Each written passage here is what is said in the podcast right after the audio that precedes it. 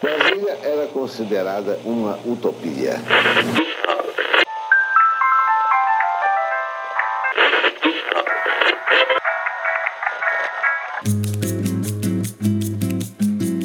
Rádio Novela Histórias de Brasília.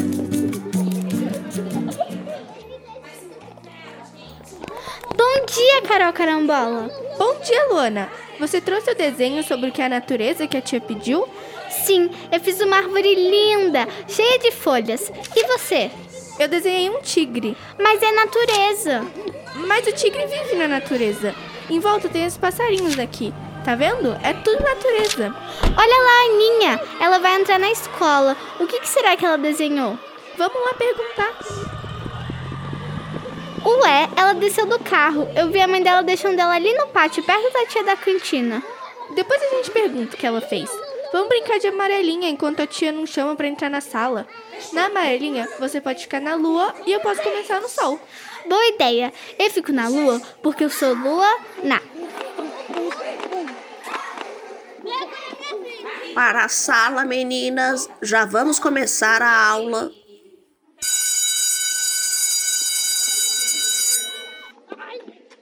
Foi legal a escola hoje, né, Luana? Foi. Pena que a Ana Lídia não veio. Vou perguntar pra moça que trabalha na casa dela porque ela não veio. Como que você vai perguntar? Se a Arinha não veio, ela não vai vir buscar. Ela veio buscar sim. Olha ela ali. Atenção candangos e candangas. Atenção todos os brasilienses. Desapareceu hoje, 11 de setembro de 1973, uma estudante chamada Ana Lídia. Os pais deixaram a criança na escola, mas a menina não entrou no prédio. Ela tem os cabelos loiros, na altura dos ombros e olhos azuis. A garotinha tem sete anos e está com vestido xadrez branco e azul e sandálias vermelhas. Ela carrega uma pasta preta com uma caixa de lápis de cor, cadernos e uma boneca Suzy. O desaparecimento ocorreu por volta das duas horas da tarde. Quem tiver qualquer informação, por favor, ligue aqui na rádio ou entre em contato com a polícia. Qualquer informação é bem-vinda. Ouviu isso, Luana? Você prestou bem atenção, minha filha. Não é para falar com estranhos na rua. E amanhã eu vou te deixar dentro da escola. Tá bom, mamãe. Brasília toda tá procurando a Ana Lídia, mamãe? Sim, minha filha. Tomara que ela esteja bem e que seja encontrada logo. Olha lá, mamãe. A polícia tá levando o tio jardineiro pra dentro do carro da polícia. Eles devem ir à delegacia. Ai, meu Deus do céu.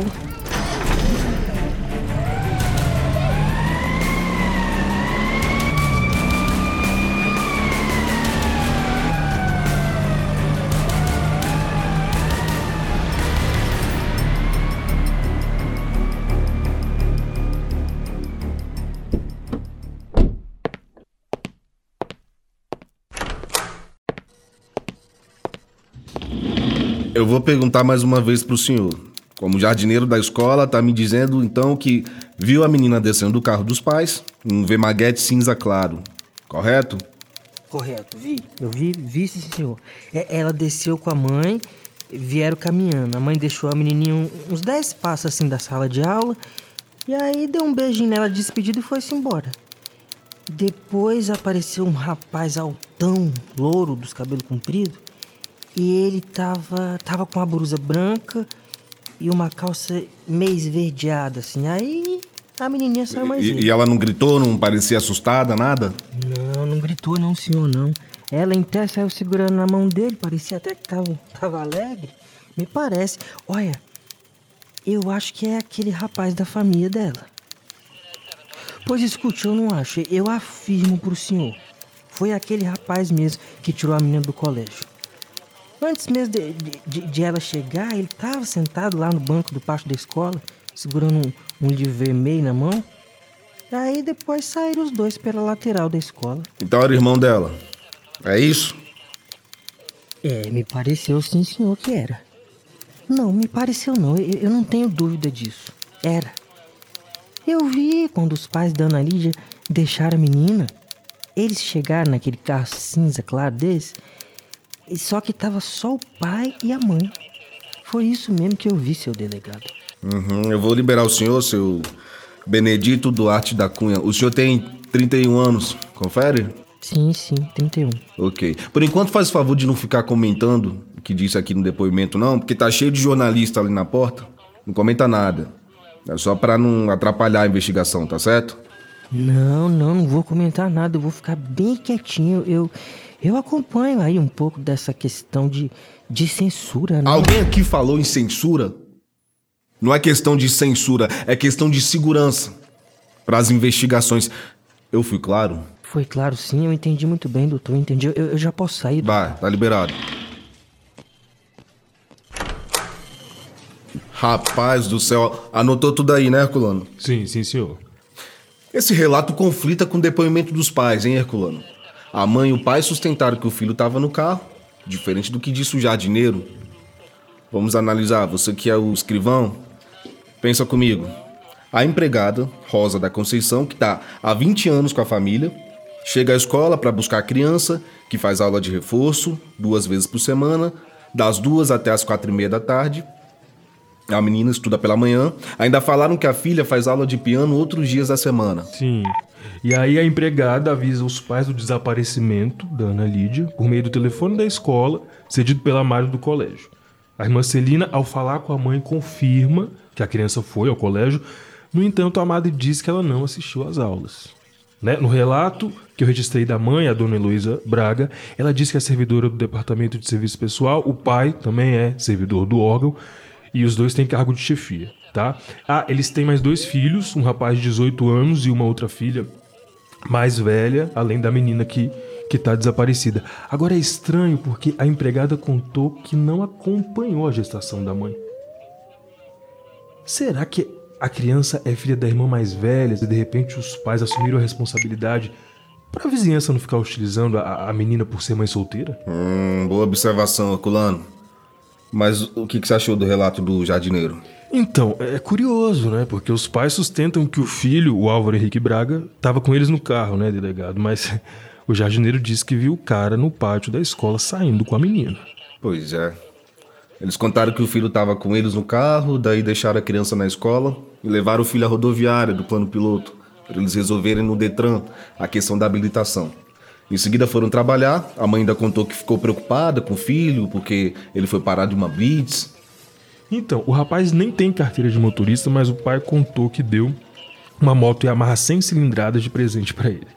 Aí o garoto, inclusive, segundo a família, vai todos os dias de moto lá pro laser vestibular na Asa Sul, no 906 Sul. E considerando que eles moram na 405 Norte, é uma boa de uma volta de moto, né? Mas, o delegado, eu solicitei pro pessoal que tá na rua investigando o sumiço e pedi para checar sobre essa blitz. E eles informaram que hoje os agentes não fizeram blitz nenhuma na cidade. Uhum. Ô, Herculano, faz um favor. Verifica se esse rapaz, o, o irmão, se ele tem ficha criminal.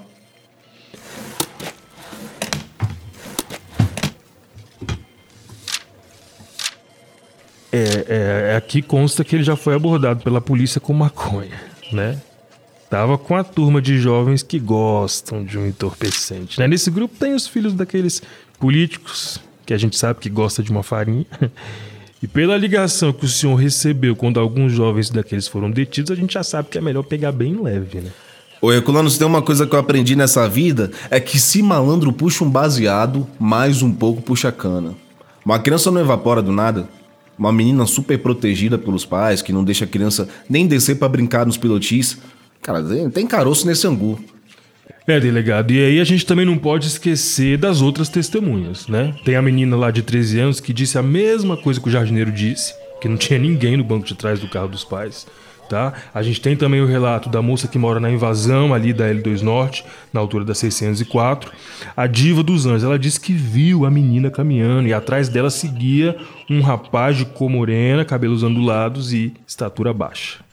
Né? Ah, e além disso, ainda tem um menino de 9 anos que contou que viu a Ana Lídia e esse homem entrando num táxi, o tal do Fusca Vermelho, que pelo que contaram, o carro seguiu na direção da UNB. É, sobre isso aí eu tô com uma equipe fazendo ronda naquela área.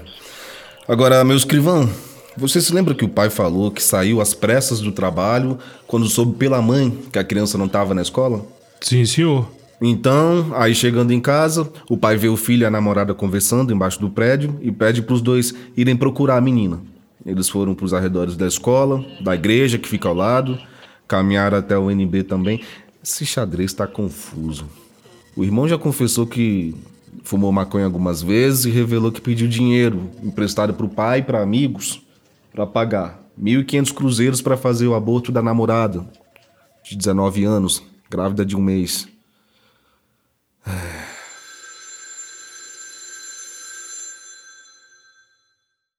7h45 da noite, o que será dessa vez? Alô, segunda delegacia de polícia, delegado José Ribamar Moraes.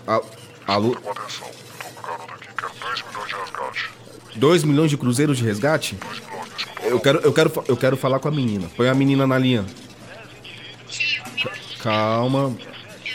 A gente vai te buscar, tá? Não precisa chorar, não. Tá bom? Não, não chora. Ah, sua mamãe vai comigo. Ela vai te buscar, tá bem? Alô? Alô? Desligaram. Delegado, delegado. Enquanto o senhor falava no telefone, eles encontraram pistas. É, um fuzileiro do grupamento de fuzileiros navais da Vila Planalto encontrou na frente do quartel um estojo de lápis. E também um trabalhador do supermercado da SAB, ali na 405, 406 Norte, disseram que deixaram uma carta pro pai da Ana Lídia. A carta estava sobre uma pilha de sacos de arroz e e a letra do envelope está escrita à mão. Mas a carta toda foi escrita à máquina. O senhor precisa ir para lá imediatamente.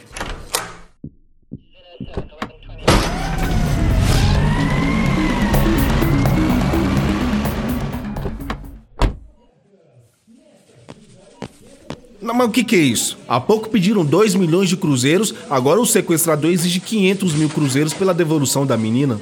Eu vou pegar esse patife. A carta diz que o dinheiro deve ser colocado no local próximo à ponte do Bragueto até o dia 14 de setembro, sexta-feira. Delegado, dá um pulo aqui. Quero falar com o senhor pela rádio da polícia.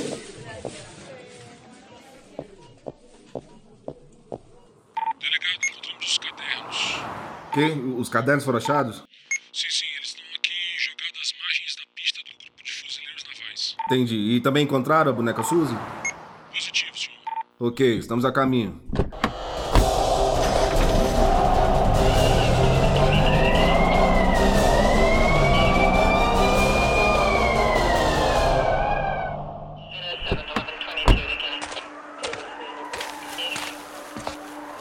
Aqui, aqui. Pessoal, pessoal, aqui, pelo amor de Deus. Eu vi um rato passando pelo mato, eu vi no rastro dele. Eu, eu, eu peguei esse pedaço de pau aqui pra poder mexer na terra e, e- e- Meu Deus! É ela!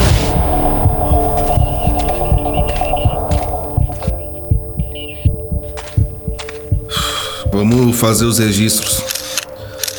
Então, um corpo encontrado numa vala rasa do Cerrado, em local deserto, perto do Centro Olímpico aqui da UNB. Há marcas de violência sexual, manchas roxas por todo o corpo. Menina enterrada nua de bruços. Rosto contra o chão, cabelos cortados rente ao couro cabeludo. Eu tô vendo aqui duas marcas de bota ou coturno.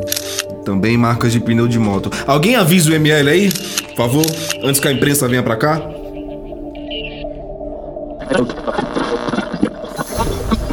Atenção, candangos e candangas do Cerrado Dourado. Após oito meses de investigação, nesse 29 de maio de 1974, foi preso preventivamente o irmão de Ana Lídia. Ele é suspeito de envolvimento no crime. De acordo com as investigações, o jovem teria dívidas de drogas com traficantes e o sequestro da irmã seria a forma de resolver a pendência. No primeiro depoimento à polícia, ele contou já ter feito uso de maconha, mas agora ele nega ter feito uso da substância. Outro homem preso é Raimundo Duque Lacerda, de 30 anos. Ele é conhecido da família de Ana Lídia. Trabalhou com a mãe da menina e também já foi empregado da Nova Cap. Ele já esteve algumas vezes na casa dos pais da criança. O suspeito é apontado pela polícia como um dos principais traficantes de maconha do DF. Quatro dias depois do crime, Duque, ao saber que era um dos suspeitos, adquiriu documentos falsos e fugiu da capital do país, sendo detido e transferido para Brasília. Ele nega o crime. Segundo as investigações, há outros suspeitos da participação nesse crime brutal que aterrorizou a cidade. São nomes de filhos de importantes políticos que, supostamente, integram uma quadrilha de traficantes de drogas. Entre os citados e supostamente envolvidos estão o filho do ministro da Justiça, Alfredo Buzaide, o Alfredo Buzaide Júnior, conhecido como Buzaidinho, e Eduardo Eurico Rezende, filho do senador Eduardo Rezende. O julgamento em primeira instância do irmão de Ana Lídia e de Raimundo Duque Lacerda está previsto para o mês de outubro.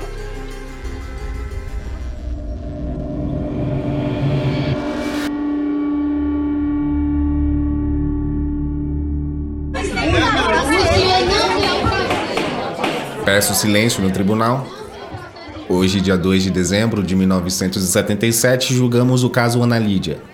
Conforme documentos analisados e observados fatos, embora o Ministério Público tenha oferecido denúncia contra Álvaro Henrique Braga, irmão de Ana Lídia, e Raimundo Lacerda Duque, a Corte entendeu pela absolvição por inconsistência de provas.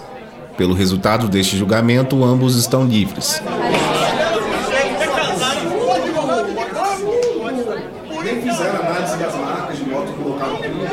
Os primeiros depoimentos da família, nas primeiras horas do desaparecimento, nem consta no processo. Impossível.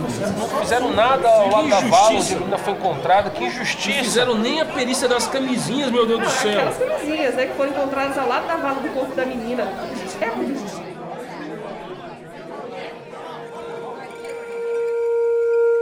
Trinta e cinco anos depois. Mamãe, nós já deixamos flores no túmulo da vovó. Por que toda vez que a gente vem aqui no Campo da Esperança, você também deixa um vasinho de flor onde foi enterrada essa menininha?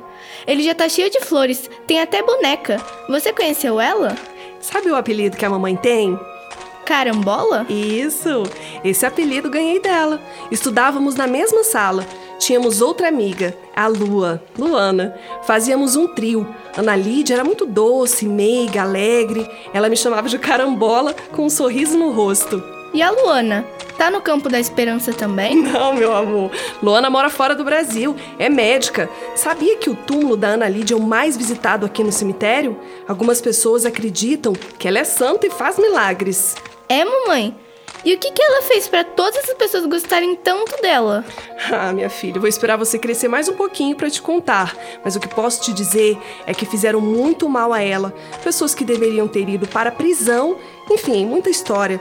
Nunca se esqueça. Sempre que for sair da escola, avise alguém do colégio. Olha, eu estou indo ali embora com fulano, com minha tia, tio, quem for. Combinado?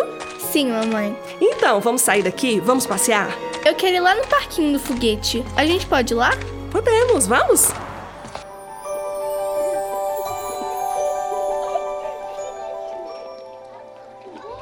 Nossa, o nome do parquinho é Ana Lídia. É por causa dela? Isso mesmo. Ela adorava o parquinho. É uma homenagem, por isso, Parque Ana Lídia. O que aconteceu com as pessoas que fizeram mal pra ela? Infelizmente, minha filha, naquela época a polícia não investigou o caso direito e não foram encontrados culpados. Que triste, mamãe. Mas se você fosse advogada naquela época, certeza que todos seriam presos. Ah, eu iria me empenhar, não tenha dúvidas. Vamos ou não ao parquinho? Vamos, eu quero ir milhares de vezes no foguetinho. Tá bom. E no balanço quero ir cinco vezes. Eu posso me olhar no chuveiro? Deixa, mamãe. Vamos ver, vamos ver, sua sapequinha. Histórias de Brasília. Produção executiva Igor Silveira. Direção Michele Chiapa e Igor Silveira. Roteiro Michele Chiapa. Edição e sonorização Wesley Oliveira. Elenco Bruno Estrela, Du Oliveira, Bia Nogueira e Luiz Nogueira. Uma produção BSB 61. Realização Descomplica.